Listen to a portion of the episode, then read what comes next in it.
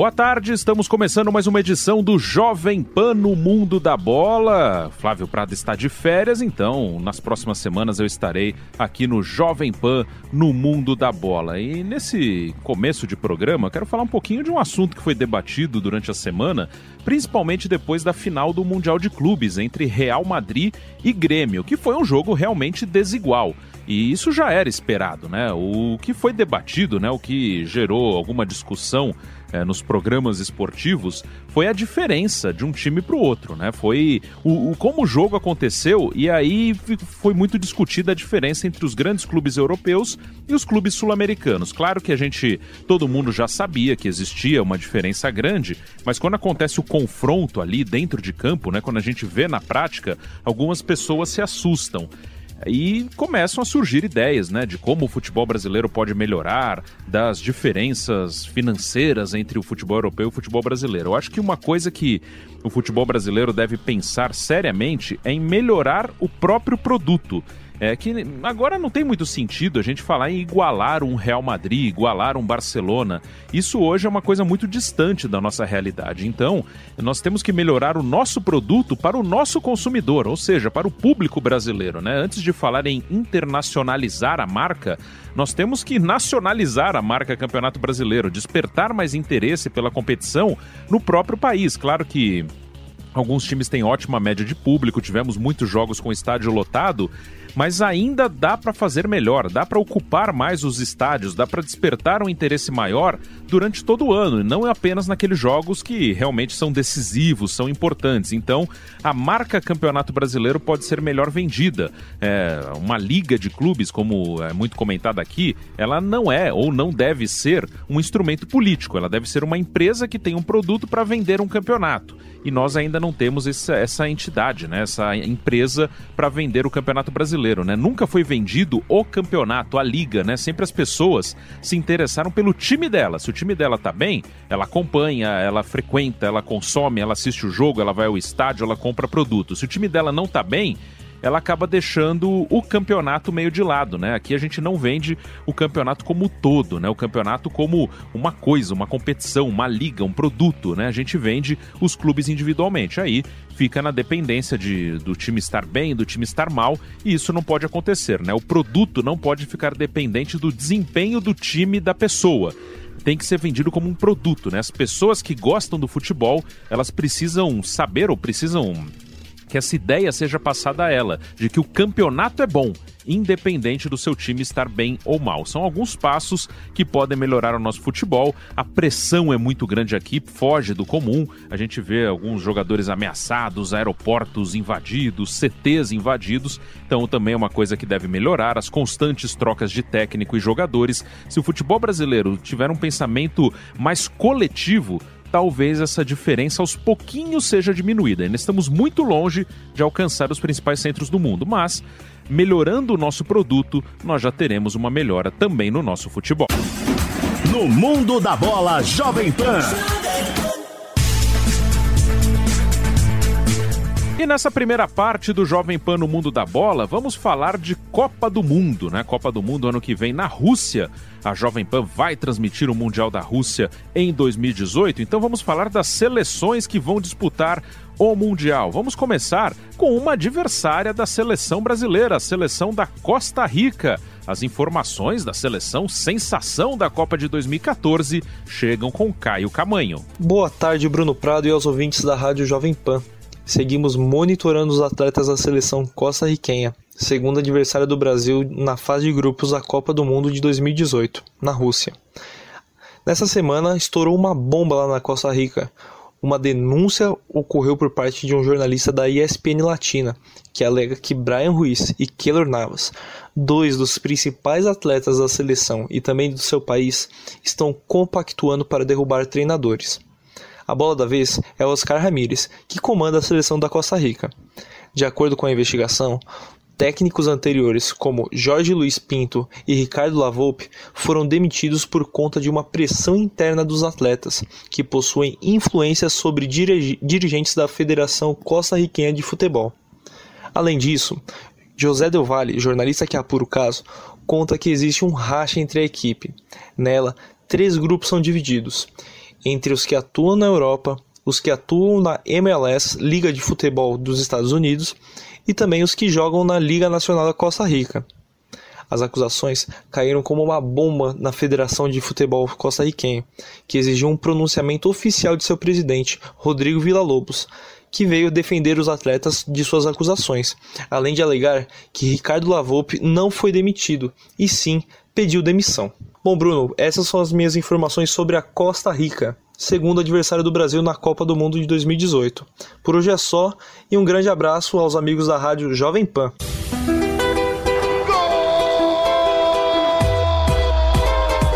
México. E a seleção mexicana pode ser adversária do Brasil nas oitavas de final. O time do professor Osório, as informações do México com Márcio Reis. Olá, Bruno Prado e amigos do Jovem Pan Mundo da Bola.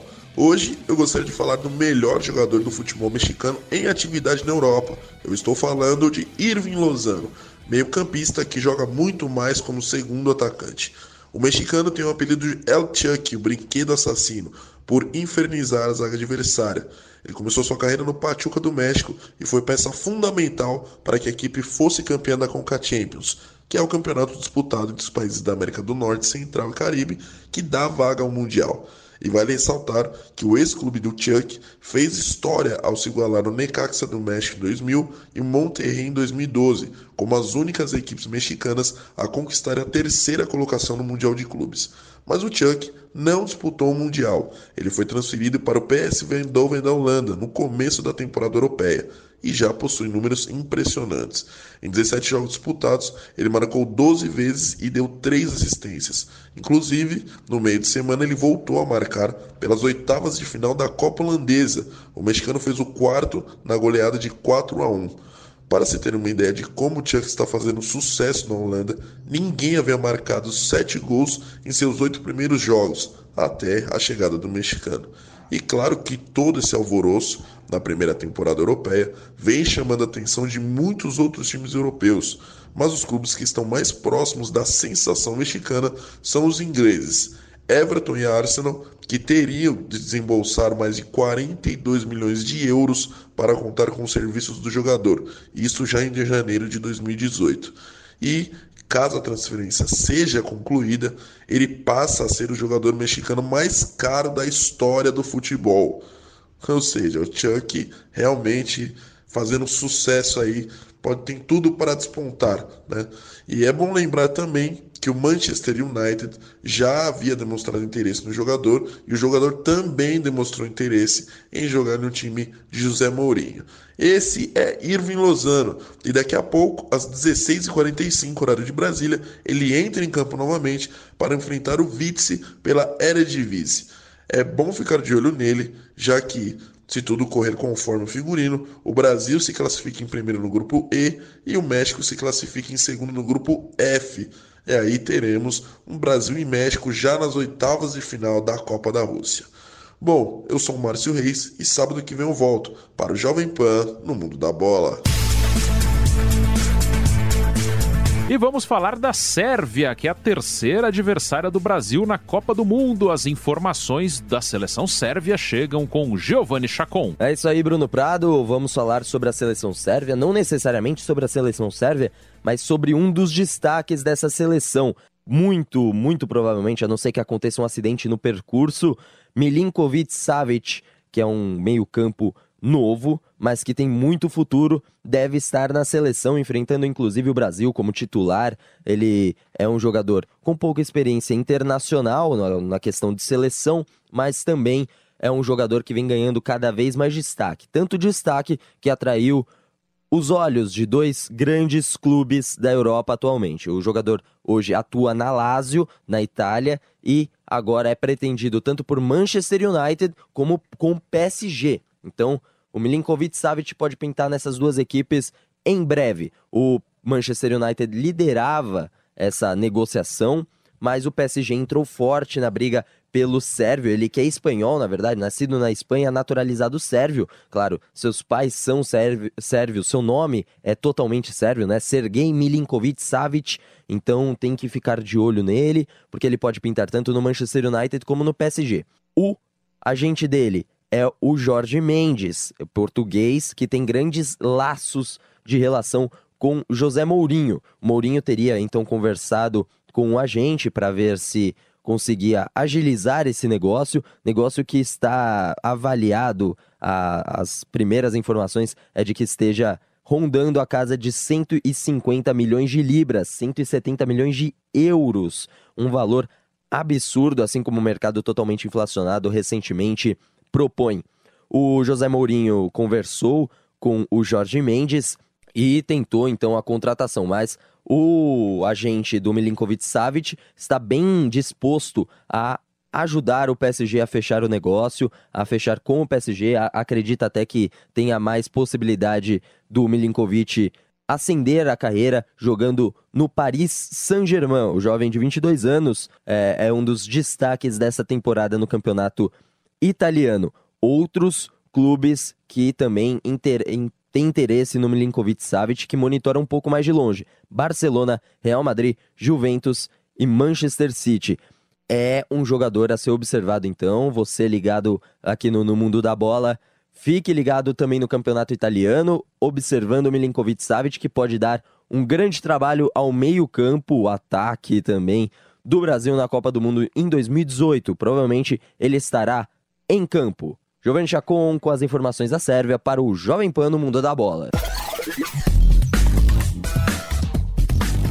E eu vou falar de uma das principais seleções da Copa do Mundo, a seleção da Alemanha, atual campeã e que sempre chega como uma das grandes favoritas e a Alemanha termina o ano como a primeira colocada do ranking da FIFA. Claro, o ranking ele mostra o momento, né? Ele mostra é, ele é uma fotografia daquele momento, né? Não quer dizer necessariamente que a seleção que terminou o ano em primeiro lugar seja a melhor seleção do mundo, mas sem dúvida a Alemanha está entre as melhores, é a atual campeã e passou muito bem pelas eliminatórias. A Alemanha venceu todos os jogos das eliminatórias no seu grupo das eliminatórias europeias para a Copa do Mundo e outra vez chegará como uma das grandes favoritas ao título. Né? A Alemanha quase sempre está na semifinal da Copa do Mundo. É a seleção que mais disputou semifinais de Copas do Mundo, foi a que mais disputou finais, né? Com a final em 2014 no Brasil, a Alemanha chegou à sua oitava decisão de título, ultrapassando o Brasil, que disputou sete finais, né? Mas o Brasil ganhou cinco, a Alemanha ganhou quatro.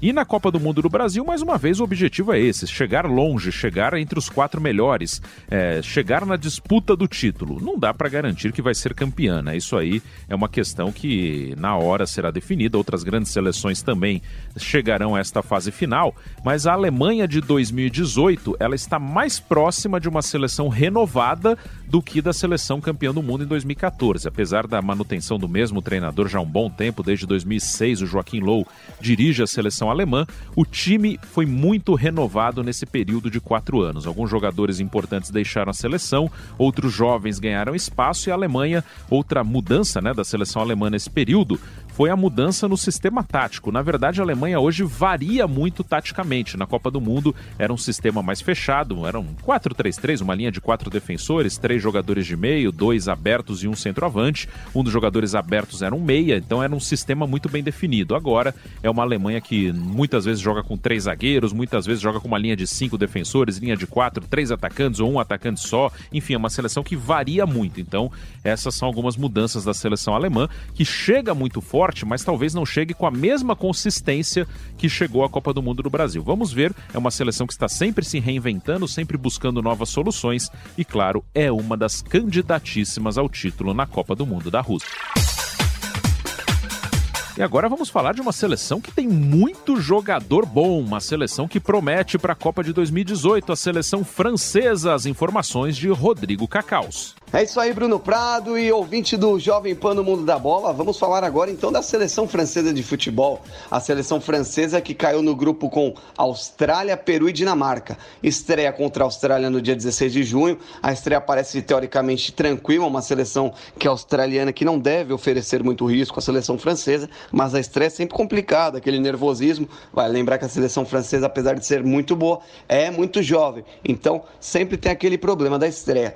Logo depois, no dia 21 de junho, a França pega o Peru. Peru, esse que teve como grande notícia essa semana que a pena de Paulo Guerreiro foi reduzida para seis meses. Sendo dessa forma, ele enfrenta sim a França, ele estará na Copa do Mundo da Rússia. Então, a França que tem é, vai encarar esse Peru, que é um Peru que vem jogando bem, vem tem Cueva, tem Guerreiro, tem grandes nomes ali que pode complicar. Encerra sua primeira fase na Copa de 2018 contra a Dinamarca no dia 26 de junho. Uma Dinamarca também que é um time europeu, uma seleção perigosa, mas que eu acho que a França é favorita também nesse jogo e favorita para se classificar até em primeiro lugar. Vai lembrar que a seleção francesa, ao meu modo de ver, Bruno, você que é um grande estudioso também deve saber, é uma grande favorita, na minha visão, para a Copa de 2022. E por que, que eu falo isso? Essa geração é muito jovem.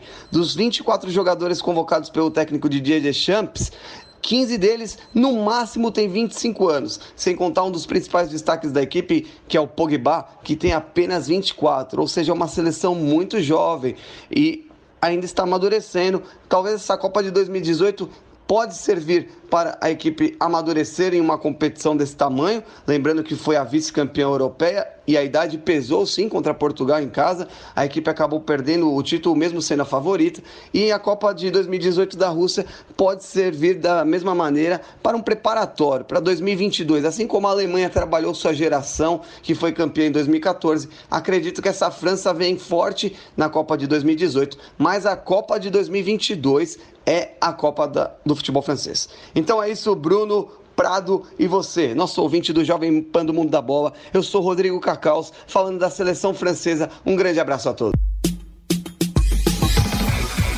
E agora vamos falar da Espanha, outra potência da Copa do Mundo. A Espanha forte candidata ao título, na minha opinião, uma das mais fortes candidatas. As informações da Espanha chegam com Wagner Lima. Pois não, meu caro Bruno Prado e amigos do Jovem Pan no Mundo da Bola, a seleção da Espanha pode ficar fora da Copa do Mundo. É, a ingerência do governo na Federação de Futebol Espanhol pode levar à exclusão da Espanha de todas as competições organizadas pela FIFA.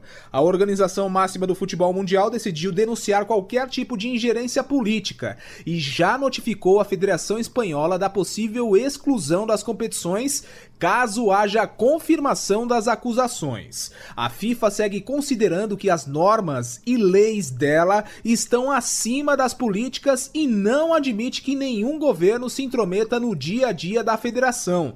Tudo isso aconteceu porque o presidente da Real Federação Espanhola de Futebol, Ángel Maria Villar, está suspenso desde julho pelo Conselho Superior de Esportes, o que equivale aqui no Brasil ao Ministério do Esporte, por acusações de má gestão de dinheiro público. Ele também entregou os cargos na UEFA e na FIFA. Essa atitude do governo sugere interferência nas regras da FIFA, e é aí que mora o perigo da Espanha ficar fora da Copa do Mundo. A denúncia foi feita pelo próprio Vidjar. Quem está de olho neste processo todo é a seleção da Itália, que pode herdar essa vaga na Copa do Mundo.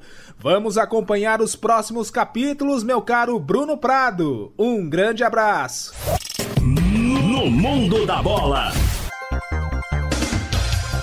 Vamos falar do Uruguai, nosso vizinho aqui na América do Sul. As informações da seleção de Luiz Soares e de Edinson Cavani chegam com Eric Filardi. O técnico da seleção uruguaia, Oscar Tabares, continua a exaltar o Grupo A da Copa do Mundo da Rússia 2018, que conta com a anfitriã Rússia e também com Egito e Arábia Saudita, além do próprio Uruguai.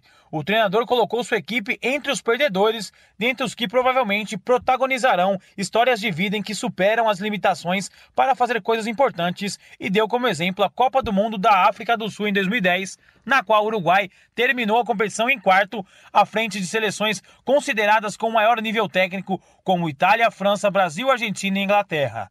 O comandante Celeste ainda alerta que a Islândia é uma preocupação para as seleções em geral, pois gera curiosidade. O Maestro Tabares prevê uma Copa do Mundo com surpresas. Quando perguntado sobre um possível confronto com Espanha ou Portugal em um cruzamento hipotético na segunda fase, desviou o foco e não respondeu. Ainda citou que vem utilizando o esquema de posse e posição do Barcelona de Pep Guardiola, o qual considera o melhor técnico do mundo e que disse estar satisfeito com a evolução de alguns jovens jogadores uruguaios capazes de usar posse em esquemas de ataque e retornando às suas posições quando a bola for perdida. Da lista de 23 jogadores que competiram na Copa do Mundo, apenas quatro têm lugar fixo: Luiz Soares, Cavani, Godin e Muslera, enquanto os outros, apesar da qualidade apontada em Federico Valverde, Rodrigo Bentancur, Maximiliano Gomes e Matias Vetino, afirma ainda que eles não estão totalmente prontos, mas está feliz com a evolução e serão os medalhões do futuro. Já o ex-capitão da seleção celeste, Diego Lugano, está confiante neste elenco. Ressaltou que é um sonho utópico, mas que as possibilidades são reais e considerou que o título é viável porque mostra que a seleção vai para a Rússia com jogadores em, plenitude, em sua plenitude e outros que estão chegando, o que completa o argumento de Tabares. A seleção uruguaia será estreará contra o Egito no dia 15 de junho em Ekaterimburgo. Eu sou Eric Vilardi para o Mundo da Bola. No Mundo da Bola. E vamos falar da Bélgica, seleção com muito jogador talentoso, De Bruyne vivendo um momento espetacular no Manchester City. As informações da seleção belga chegam com Anderson Lima. Amigos do Jovem Pan no mundo da bola, os belgas têm atraído todos os holofotes europeus dentro e fora de campo. Decisivo nos jogos do Chelsea, com direito à assistência na vitória dos Blues sobre o Bournemouth no meio da semana, Eden Hazard segue sendo manchete devido a uma possível transferência para o Real Madrid. Dessa vez, a imprensa espanhola afirma que Marco Asensio, jovem promessa do Real, teria afirmado que sairá do clube caso Hazard seja contratado, já que ambos disputariam a mesma posição. Não bastasse isso, cresceram os rumores de que o Manchester United também está interessado em contar com a estrela belga. A proposta dos Red Devils, segundo a imprensa inglesa, gira em torno de 100 milhões de euros. Outro belga do Chelsea que está jogando muito e está sendo especulado no time de Zidane e Cristiano Ronaldo é o goleiro Courtois, líder da quarta defesa menos vazada da Premier League. A imprensa europeia garante que o Real desistiu de De Gea do Manchester United e tentará contratar o goleiro da Bélgica em janeiro. Craque do Manchester City com 11 gols e 7 assistências na temporada, De Bruyne é outro envolvido em novela de renovação de contrato, embora seu vínculo atual vá até 2021. O City está interessado em manter seus atletas motivados e, por isso, tentará renovar o contrato de vários jogadores. O primeiro seria De Bruyne, para quem o clube prepara uma oferta de 70 milhões de reais por ano, segundo a mídia britânica.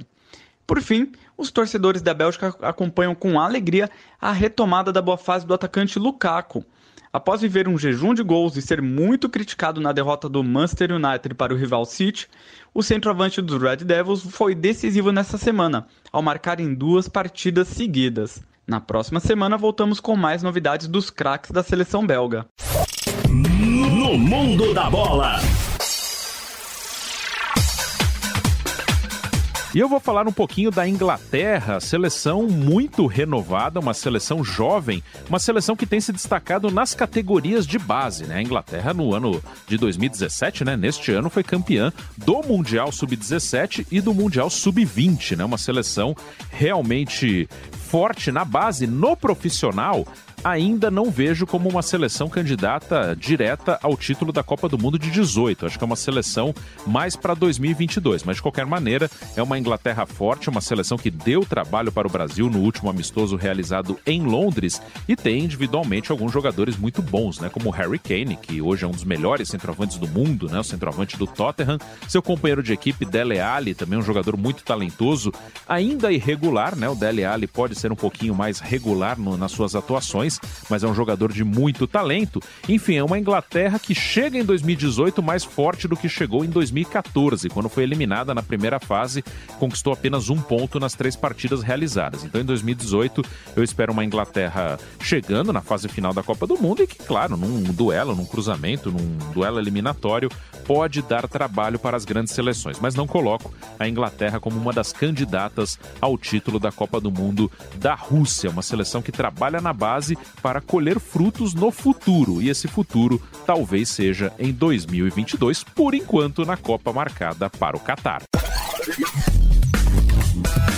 E vamos falar da seleção de Cristiano Ronaldo. Martins Araújo fala de Portugal. Olá, amigo da Jovem Pan no Mundo da Bola, meu caro Bruno Prado. Nós vamos inclusive falar da seleção portuguesa e vamos voltar no tempo. Vamos salientar o Mundial de 66 na Inglaterra, quando Portugal alcançou a melhor classificação de sempre em mundiais foi é, o terceiro colocado do Mundial, uh, ao lado, claro, de outras grandes seleções. Portugal teve um grande destaque com Eusébio sendo o artilheiro daquele Mundial, marcando nove gols. E o grande técnico, Otto Glória, montou uma equipe espetacular, uma equipe fenomenal, num plano de 4-4-2. Ele jogava com José Pereira, Moraes, Alexandre Batista, Vicente Hilário, José Augusto, Coluna, Jaime Graça e Simões.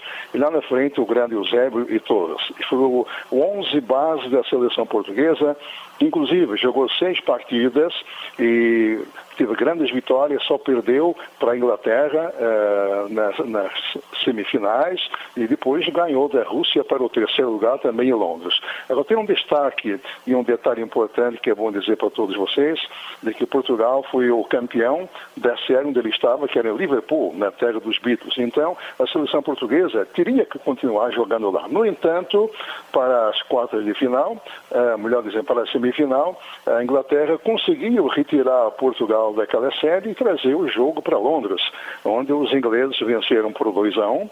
Realmente teve até um pênalti em Eusébio que não assinalaram. Foi uma Copa realmente trabalhada para que a Inglaterra fosse campeã. A prova disso foi também o jogo final contra a Alemanha, quando venceram os alemães com um gol que também a bola nunca entrou.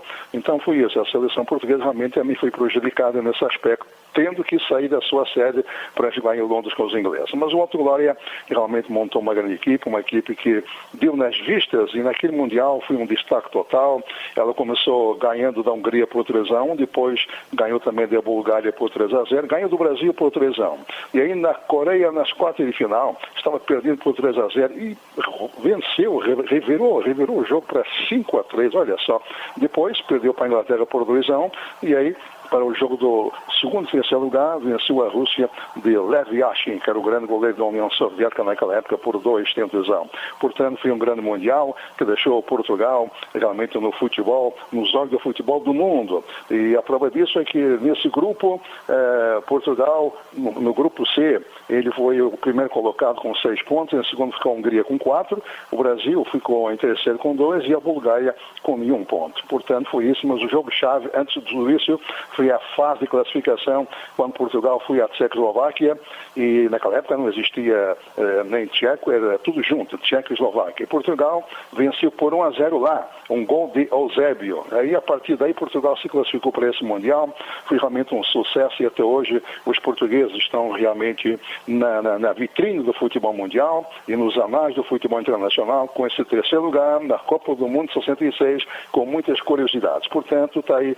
os destaques da seleção portuguesa nos idos de 1966, portanto faz 51 anos. No mundo da bola, Jovem Pan.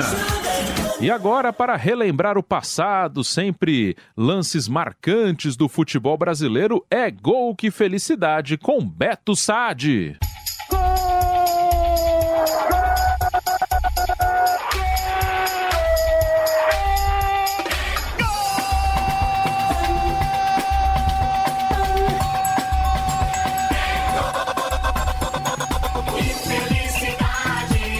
Oferecimento NSK, o craque dos rolamentos. Tecnologia japonesa há 100 anos jogando com os craques da indústria do Brasil. NSK é muito mais rolamento. Meus craques da Jovem Pan, é gol que felicidade comigo, Beto Saad. Prazer em receber você aqui, sempre com NSK, o craque dos rolamentos.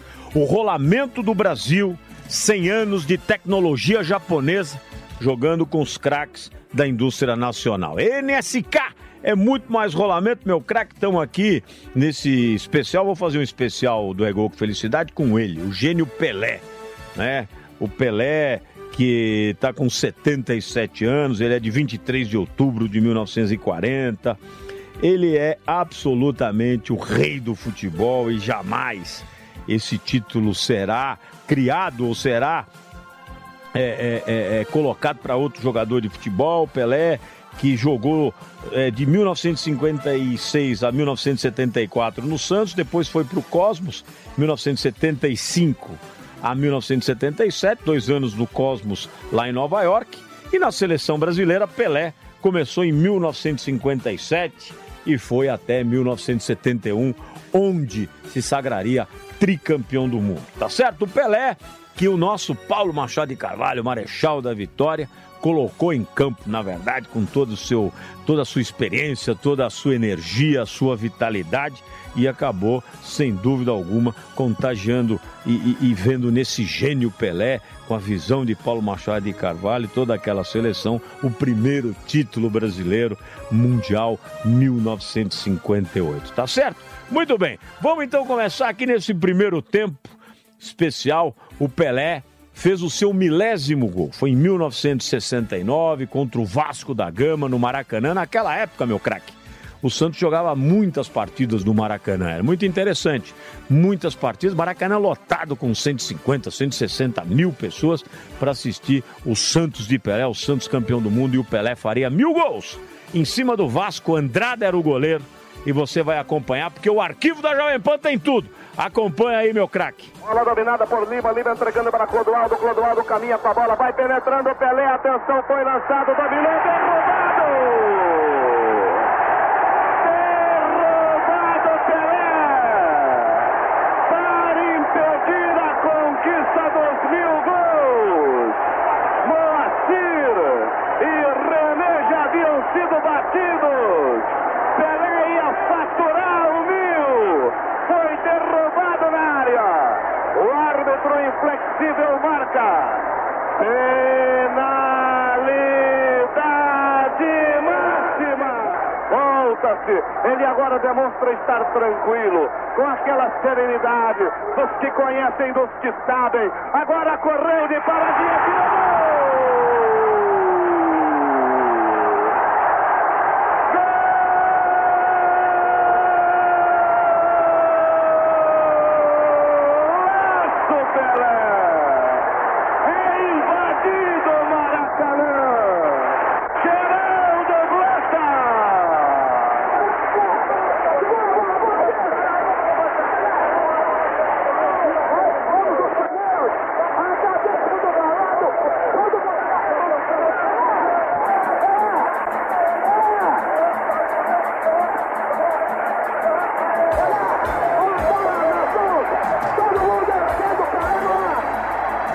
NSK é o craque dos rolamentos, é o rolamento do Brasil, 100 anos de tecnologia japonesa.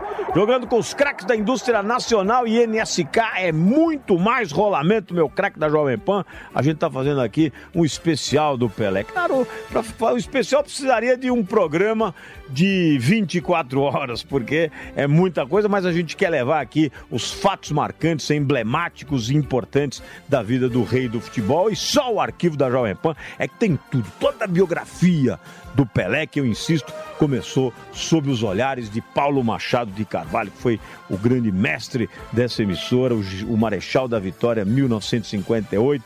E para falar disso, meu craque, nós vamos mostrar aqui o gol em 1958, quando o Brasil sagraria campeão do mundo.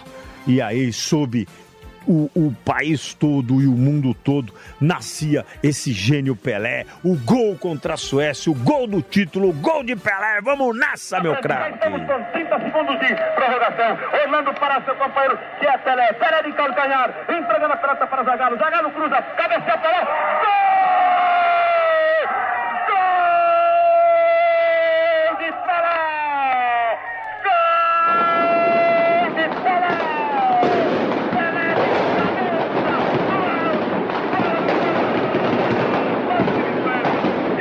Espetacular! Brasil, Brasil, Brasil! Gritem todos, comemorem todos! É a vitória da raça! É a vitória da esportividade! É a vitória da Muito legal, meu craque da Jovem Pan, meu craque é, nesse é gol com felicidade. Agora, para finalizar esse é gol com felicidade especial, vamos fazer o gol de despedida do Pelé. É, gol de despedida do Pelé no Maracanã, quando o Pelé se despediu futebol, houve uma tristeza nacional e internacional. O mundo ficou mais triste quando você largou a bola, meu craque. Zequinha, Zequinha bateu o zagueiro, foi pra área, recuou pra Pelé, atirou para o gol!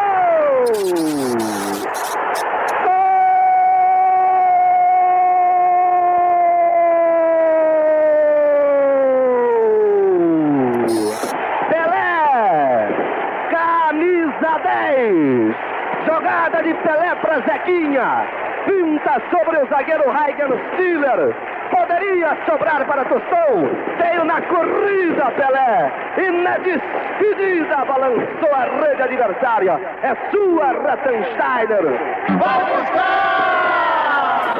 Buscar no fundo do gol! NSK é o craque dos rolamentos, rolamento do Brasil. Você tá comigo, Beto Saad, aqui nesse especial do Pelé. Fizemos aqui uma viagem no tempo do maior camisa 10 de todos os tempos, jogador de futebol extraordinário e, claro, a gente não podia deixar de levar você, meu craque, Pelé. O gênio Pelé, o camisa 10, e é Jovem Pan, é gol que felicidade e é você no nosso coração. Programa de Produtividade e Economia AIP. Especialistas NSK. A serviço da indústria brasileira. 14 distribuidores certificados. 36 engenheiros e técnicos capacitados. Mais de 250 clientes satisfeitos. E mais de 35 milhões de reais de economia em soluções que só a NSK e sua rede de distribuidores AIP podem oferecer. NSK. O craque em rolamentos e em desempenho. Há mais de 100 anos, servindo os craques da indústria do Brasil. Futebol Europeu. Espanha. E aqui no Jovem Pan no Mundo da Bola, espaço para os clubes, para as competições europeias, os campeonatos nacionais, os campeonatos europeus. Vamos começar falando da Espanha, La Liga Espanhola, que teve clássico neste sábado, futebol espanhol com Wagner Lima. Olá, meu caro Bruno Prado e amigos do Mundo da Bola. Janeiro está chegando e o mercado de transferências na Europa vai se abrir e podem pintar novidades nos grandes times da Espanha. O Barcelona está cercando Felipe Coutinho e desta vez não quer deixar escapar não. O Barça se reuniu com agentes do jogador na Catalunha para definir os últimos detalhes e estaria disposto a pagar 150 milhões de euros ou 584 milhões de reais ao Liverpool, mas em parcelas. Caso a transferência seja confirmada, o brasileiro seria a contratação mais cara da história do Barcelona e a segunda mais cara do mundo, apenas atrás de Neymar que foi para o PSG. Outro jogador que interessa ao Barcelona é o francês Griezmann. Só que o Atlético de Madrid se irritou com isso e apresentou uma denúncia formal à FIFA, acusando o Barça de aliciar o atacante, que tem contrato com o clube madrilenho até junho de 2022. Já no Real Madrid, o presidente Florentino Pérez prometeu um aumento salarial a Cristiano Ronaldo. De acordo com a imprensa espanhola, o melhor jogador do mundo quer ter os vencimentos no mesmo nível de Neymar, cerca de 30 milhões de euros por ano, e também do Lionel Messi, que receberia 28 milhões de euros anuais. O CR7 ganha 21 milhões. Por hoje é só, meu caro Bruno Prado, um grande abraço a você e um abraço também aos amigos do Jovem Pan no Mundo da Bola. Futebol Europeu. Itália. E a Itália está fora da Copa do Mundo, mas o campeonato italiano segue muito forte. As informações do futebol da Itália chegam com Felipe Ribeiro. Bruno Prado, amigos ouvintes desse Jovem Pan Mundo da Bola, novamente aqui para falar do campeonato italiano que chega à sua última rodada de 2017, antes da parada para o inverno, e com um grande jogo, né? Juventus e Roma no Juventus Stadium, um grande jogo, grande jogo que vale muito aí para as duas equipes nessa competição que chega agora na 18ª rodada. E nós temos a Juventus em, primeiro, em segundo lugar com 41 pontos e a Roma em quarto com 38. Então, se a Roma vencer a Juventus é, nos seus domínios, coisa que nunca aconteceu, a Juventus nunca perdeu para a Roma no seu novo estádio, a, a Roma alcança os 41 pontos e tem um jogo a menos, um jogo com a Sampdoria que não foi realizado devido a más condições do tempo. Então, Juventus e Roma nesse fim de semana é o jogo mais importante. Se a Juventus vencer, vai a 44 pontos e torceria para o Napoli é, não vencer a Sampdoria para aí então assumir a liderança, coisa que não aconteceu ainda nessa Série A. O Napoli tem, ter liderado a competição de ponta a ponta, aí se alternando com a, com a Inter também, que está na terceira colocação com 40 pontos. Então aí todos os times muito embolados. O, o, mais próximo, ali, tirando esse bloco dos quatro, é a Lazio com 33, também tem um jogo a menos. Então, é de suma importância essa rodada para as pretensões do, do, italiano, que tem aí um, uma temporada muito disputada, a mais disputada dos últimos anos. Então, Bruno Prado, amigos ouvintes do Jovem Pan, da bola de olho na rodada desse fim de semana em Juventus e Roma, tá certo? Grande abraço a você e a todos os nossos amigos ouvintes. Aqui quem fala é Felipe Ribeiro. Futebol Europeu. França. E vamos falar do campeonato francês, o campeonato em que Neymar é a principal atração. As informações da França com Rodrigo Cacaus. Olá, Bruno Prado. Olá, você também, nosso ouvinte do Jovem Pan no Mundo da Bola. Vamos então agora falar do campeonato francês, que se encerrou agora em 2017. Na quarta-feira, que aconteceu nessa semana, foi realizada a 19 rodada e a rodada que encerrou o ano do futebol francês. Entre os jogos de destaque e importância que tivemos, tivemos? O Bordeaux de Malcom perdendo para o Montpellier por 2 a 0 o Lille de Louco Bielsa empatando em 1 a 1 com o time de Balotelli, o Nice, Mônaco 2, Rennes 1, Paris Saint-Germain 3, Cannes 1 e Toulouse 1, Lyon 2, uma vitória no último minuto do Lyon, importante para ficar no pelotão lá de cima da tabela, que a gente vai passar já já. Paris Saint-Germain e Cannes, vamos destacar esse jogo, 3 a 1 para o Paris Saint-Germain, como eu já disse, com destaque para o menino em completou 19 anos no dia do jogo, na quarta-feira, fez gol, deu assistência e vem jogando muita bola pela equipe de Paris. Não tem sentido a mudança do Mônaco para o Paris. Ele que fez o gol e deu assistência e nunca tinha acontecido isso. Um aniversariante fazer um gol e dar uma assistência numa partida de Ligue 1. Outro destaque importante foi Cavani. Cavani marcou um gol, chegou a 53 gols nessa temporada, uma marca muito alta e chegou chegou a 155 gols pelo Paris Saint-Germain. Ele está apenas um gol de Ibrahimovic, que é o maior artilheiro da história do Paris. Ou seja, em breve o Cavani vai entrar aí para o hall do, do Paris Saint-Germain como maior artilheiro. A tabela ficou da seguinte maneira: Paris Saint-Germain com 50 pontos é o primeiro, Mônaco em segundo com 41, mesma pontuação do Lyon, e o Olympique de Marseille encerra a quarta colocação, as qualificações que vão para os campeonatos europeus até o quarto lugar. O Olympique com 38 pontos fica ali em quarto por enquanto. Lá embaixo, Lille de Alvocubiel ainda está na zona de rebaixamento em 18º com 19 pontos, mesma pontuação do Angers, e o Metz é o lanterninha com 11 pontos. O campeonato francês que só volta agora no dia 12 de janeiro, mas o Paris Saint-Germain e os outros times voltam a jogar uma partida oficial no dia 7 de janeiro, onde teremos jogos da Copa da França. E a equipe de Neymar não vai parar não. Apesar dessa pausa, os jogadores já pegaram um avião destino ao Catar, que é, tem a empresa que é um dos principais patrocinadores da equipe. Eles vão fazer um turismo, é, divulgar a marca do Paris Saint-Germain e divulgar divulgar também é, os jogadores para essa união dessa patrocinadora e o clube. Então é isso, Bruno Prado e ouvinte da PAN. O campeonato francês para agora, mas em 2018 a gente volta e volta com tudo. Eu sou Rodrigo Cacaus para o Jovem Pan no Mundo da Bola. Toda a tradição da Liga Europa na Jovem Pan. No Mundo da Bola. E vamos falar da Liga Europa, segunda competições de clubes da UEFA. As informações de Giovanni Chacon. É isso aí, Bruno Prado, amigos ligados no Jovem Pan no Mundo da Bola. Sorteio da Europa League já feito, a gente já destacou semana passada, mas traz com mais detalhes esta fase de 16 avos de final da Europa League, a segunda maior competição de clubes da Europa destacando, claro, grandes jogos como Borussia Dortmund e Atalanta. O Borussia Dortmund, claro, não vive uma boa temporada nessa, nessa, nesse ano de 2017. Ainda precisa melhorar muito se quiser ficar entre os três primeiros da, do campeonato alemão. Mas aí caiu para a Europa League, fazia parte da Champions, ficou em terceiro do seu grupo, do grupo H, contava com Real Madrid e Tottenham. Esses dois passaram e deixou para trás o Apoel, mas não deixou com muita facilidade não.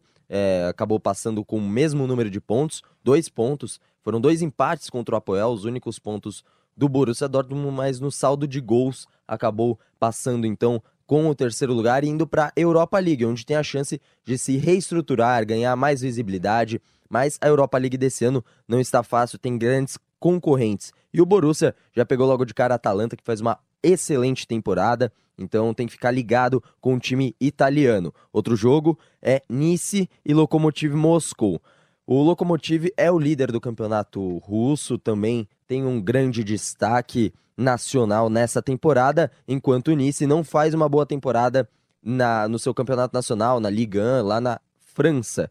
Mas, é claro, um bom candidato a título da Europa League. Já Copenhague em Atlético de Madrid, que é outro confronto, parece ser bem menos equilibrado do que esses dois primeiros que a gente falou. O Atlético de Madrid, claro, tem um elenco absurdo de bom, é um elenco que merece muito respeito, tem jogadores como Griezmann, o Saul Niguez, tem o Torres no banco, por exemplo, no gol um monstro chamado Jan Oblak, então o Copenhagen tem grandes dificuldades aí pela frente com o Atlético de Madrid. Outro confronto com o espanhol é Atlético Bilbao né, que enfrenta o Spartak Moscou. O Spartak Moscou é o atual campeão russo, foi para a Champions League, ficou em terceiro do seu grupo, atrás do Sevilha e do Liverpool, e agora caiu para Europa League enfrenta o Atlético Bilbao, uma equipe tradicional na competição. Não tem títulos internacionais, mas já chegou em final recentemente. Acabou perdendo para o próprio Atlético de Madrid na temporada 2011-2012, mas também é uma equipe de muito respeito. Outro confronto é AEK Atenas e Dinamo de Kiev. Dinamo de Kiev perdeu seu principal jogador recentemente, que é o Andriy Yarmolenko, foi negociado no começo da temporada para o Borussia Dortmund, até uma chance das duas equipes se enfrentarem, o Yarmolenko jogar contra seu antigo clube. E o Dinamo de Kiev então enfrenta o AEK Atenas, que também tem um ucraniano. O Dinamo de Kiev é da Ucrânia, o AEK Atenas tem na zaga o ucraniano Chigrinsky, que não deu certo, foi uma das maiores contratações da história do Barcelona, na época de Pepe Guardiola, não deu muito certo, hoje joga no AEK Atenas, sofreu muito com lesões e tudo mais. Outro confronto, Celtic e Zenit. Zenit, multicampeão, já foi campeão também da Europa League, enquanto o Celtic já foi campeão de Champions. 1967, campeão de Champions, a final disputada em Lisboa. E o Celtic então enfrenta o Zenit. O Celtic estava na Champions League, o Zenit passou em primeiro do último grupo da Europa League. O confronto, grande destaque dessa Europa League fica para Napoli e Leipzig. As duas equipes caíram da Champions League, ficaram em terceiro lugar de seus grupos e agora se enfrentam nessa logo nessa fase de 16 avos. É um confronto muito interessante, uma equipe em ascensão que é o RB Leipzig e o Napoli que é uma equipe tradicional, já teve Maradona no time e agora também é uma das favoritas ao título. Um confronto de pouca expressão técnica, mas muita expressão histórica é Estrela Vermelha e CSKA Moscou. Estrela Vermelha é campeão de 1991 da Champions League, um time sérvio contra um time russo.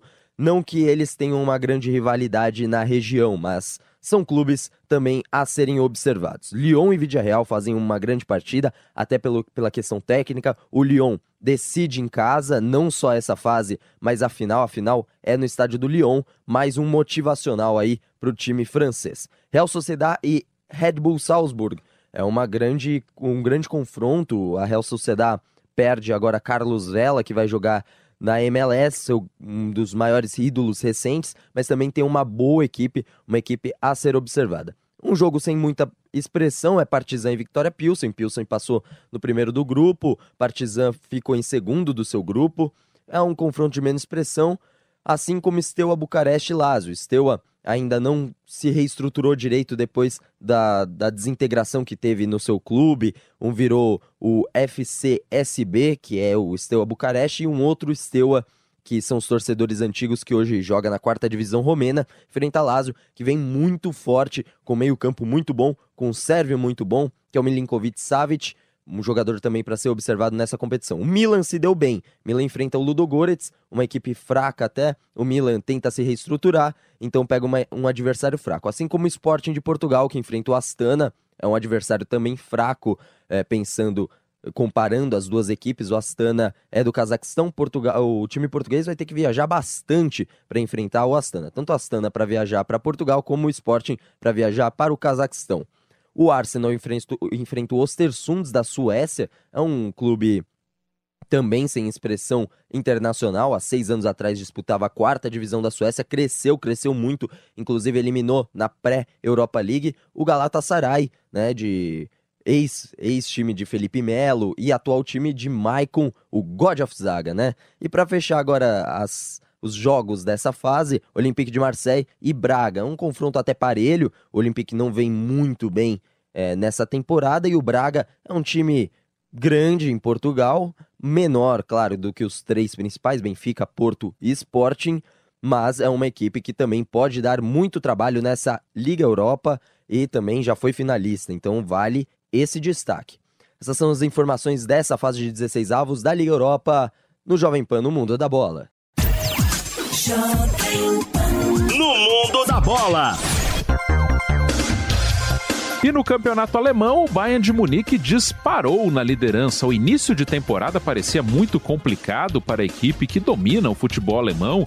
Demissão de Carlo Ancelotti, a volta de Jupp Heynckes, que estava aposentado desde 2013, mas o Bayern cresceu na competição e mais uma vez mostra que tem o domínio no futebol alemão, já abriu distância para os seus concorrentes mais próximos, o Schalke 04, o Borussia Dortmund, o Leipzig e o Bayern caminha para mais um título alemão. Seria a sexta sexta conquista consecutiva do Bayern de Munique na Bundesliga, algo inédito, né? Apesar do domínio do Bayern nos últimos anos, o time nunca conquistou o campeonato alemão em seis oportunidades consecutivas, né? Mas caminha realmente para mais uma conquista. O Bayern de Munique, que na Liga dos Campeões da Europa também está na briga, está nas oitavas de final, vai enfrentar o Besiktas da Turquia, né? Ficou em segundo lugar no seu grupo, mas deu sorte no sorteio, né? Apesar da ótima campanha do clube turco na fase de grupos. E o Bayern de Munique segue se reforçando. O time anunciou durante a semana a contratação do centroavante Sandro Wagner. Ele que já jogou pelo Bayern de Munique, estava no Hoffenheim, jogador constantemente convocado pelo Joaquim Low para a seleção alemã. O Sandro Wagner chega como reforço para ser um reserva do Robert Lewandowski. O Bayern não tinha um centroavante específico para a reserva do Lewandowski. Outros jogadores poderiam fazer a função, principalmente o Thomas Miller. Normalmente o Miller era utilizado como centroavante nas ausências do polonês, mas o fato é que agora o Bayern tem mais um camisa 9 no seu elenco, Sandro Wagner está chegando, é o novo reforço do Bayern de Munique já para a sequência da atual temporada europeia. E agora vamos para a América do Sul. Eric Filardi fala do futebol uruguaio. O campeonato uruguaio já terminou com o Penharol sagrando-se campeão. Agora todos voltam o foco para as competições internacionais. Na última quarta-feira teve o sorteio dos confrontos da Copa Sul-Americana e também da Copa Libertadores da América. Na Sul-Americana, os uruguaios classificados foram o Danúbio, o Cerro, o Rampla Juniors e o Boston River. Danúbio enfrenta o Deportivo Cali da Colômbia, o Cerro Montevideo enfrenta o Sport Rosário do Peru, o Rampla Juniors enfrenta a Universidade Técnica Cajamarca do Peru e o Boston River enfrenta os Jaguares da Colômbia. Todos os uruguaios jogam o jogo de volta em casa. A Copa Sul-Americana tem previsão de início no próximo dia 13 de fevereiro de 2018. Na Libertadores da América, o quarto colocado do Campeonato Uruguaio, Montevideo Wanderers, disputa a primeira fase eliminatória da Libertadores, a famosa pré-Libertadores, contra os paraguaios do Olímpia, com o primeiro jogo em casa. Na segunda fase da pré-Libertadores, o, clube, o tradicional Clube Nacional enfrenta a queridinha dos brasileiros, a Chapecoense, com o segundo jogo em casa. Na fase de grupos, o atual vice-campeão uruguaio, Defensor Sporting, tem uma pedreira pela frente, enfrenta no grupo 1 o atual campeão Grêmio e também Cerro Porteño Do Paraguai e o Monagas da Venezuela, o desconhecido Monagas. No grupo 3, encabeçado pelo campeão uruguaio Penharol, que vai enfrentar o Libertad do Paraguai, o The Strongest da Bolívia e o Atlético Tucumã da Argentina. A Libertadores da América tem previsão de estreia no dia 22 de janeiro. Eu sou Eric Filardi para o Mundo da Bola.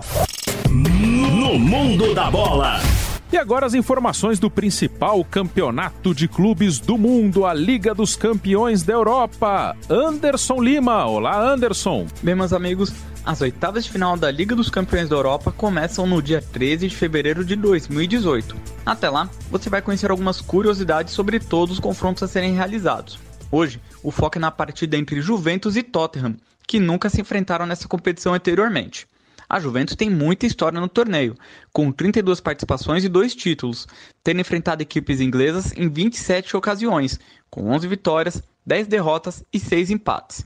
Já o Tottenham disputa sua quarta Liga dos Campeões, tendo no máximo chegado à semifinal. Até hoje, o clube inglês mediu forças contra italianos em quatro jogos, com duas vitórias, um empate e uma derrota. Nessa edição da Champions, a campanha do Tottenham deixa os ingleses esperançosos. Afinal, os Spurs não só terminaram como líderes da chave, que ainda tinha o Real Madrid, como cravaram a melhor campanha da liga, com cinco vitórias e somente um empate. Já a Juve ficou em segundo no grupo que teve o Barcelona como líder. O Tottenham aposta no talento ofensivo de seus jogadores para chegar às quartas de final. Na fase de grupos, foram 14 gols marcados pelo clube inglês, todos de dentro da área. Harry Kane, com 6 gols, é o goleador da equipe e um dos seis vice-artilheiros da competição, com três gols a menos que Cristiano Ronaldo. Do outro lado, a Juventus, invicta a cinco partidas, espera que seu sistema defensivo, liderado por Buffon e vazado apenas cinco vezes, faça a diferença e ajude o clube a repetir a campanha da última temporada, quando chegou até a final. Nas próximas semanas voltamos com mais informações sobre as oitavas de final da Liga dos Campeões da Europa.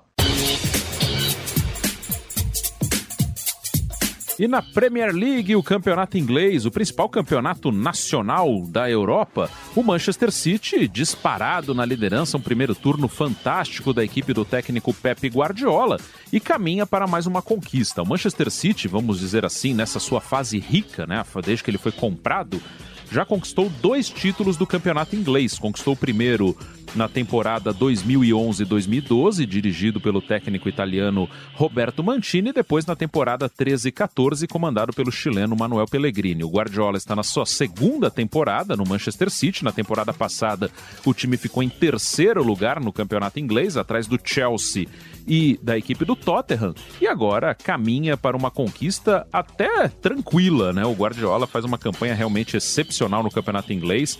O técnico catalão, ele é o recordista de vitórias consecutivas na história do campeonato da Inglaterra. Ele já tinha esse recorde na Alemanha e também na Espanha, sem dúvida um dos grandes técnicos da história do futebol mundial, Pep Guardiola. E o Manchester City mostra um grande desempenho, não é só uma questão de pontuação, uma questão de resultado, né? O futebol apresentado pelo Manchester City realmente encanta hoje na Europa, na minha opinião, ninguém joga um futebol no mesmo nível do Manchester City e isso é muito interessante, né? O Guardiola colocando seus conceitos na Premier League, adaptando a algumas questões que envolvem este campeonato, a liga inglesa, a forma inglesa de jogar, mas colocando muito das suas ideias, né? Então o Guardiola, ele tem essa capacidade, né, de colocar as suas ideias, ele não abre mão dos seus conceitos de jogo e se adapta ao elenco que tem, né? O Bayern de Munique, por exemplo, era muito diferente do Barcelona, não no macro, não no conceito. Dos times do Guardiola, eles têm a iniciativa do jogo, eles têm a posse de bola, eles têm o domínio, eles tentam pressionar o seu adversário,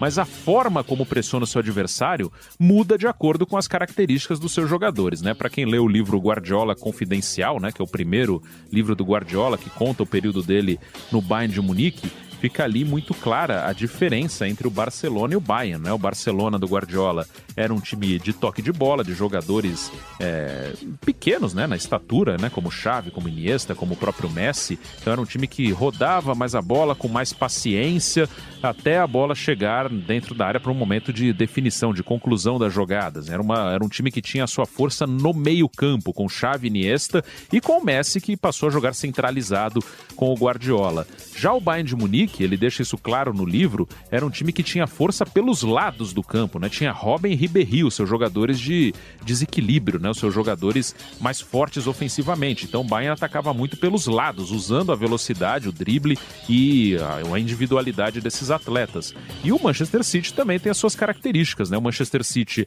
é forte por dentro com o De Bruyne, com o Davi Silva e também tem um jogo muito forte pelo lado do campo. Então ele vai se adaptando à liga, à velocidade dos seus jogadores, à característica dos seus jogadores e realmente encanta, né? Um cara que busca novos desafios, seria muito cômodo para ele passar a carreira inteira no Barcelona, onde foi ídolo como jogador, ídolo como treinador, mas ele buscou desafio na Alemanha, busca um desafio na Inglaterra e essa segunda temporada do Guardiola no futebol inglês é realmente muito forte. Acho quase impossível que alguém tire esse título do Manchester City.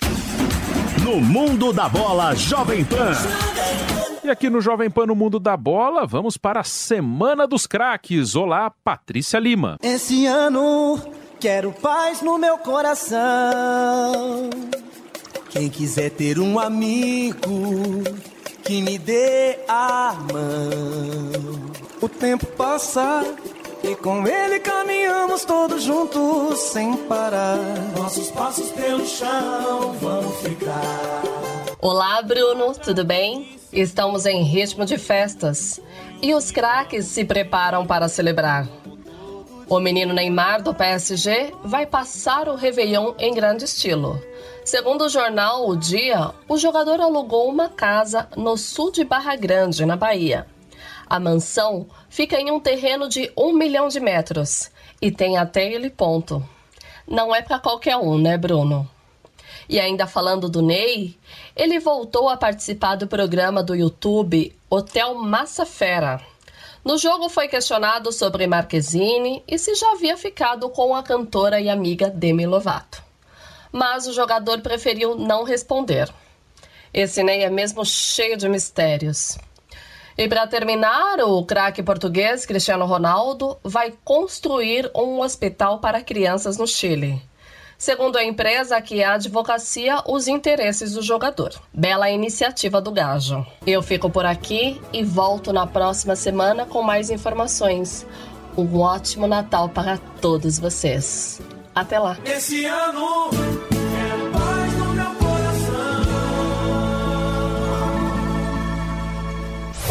No mundo da bola.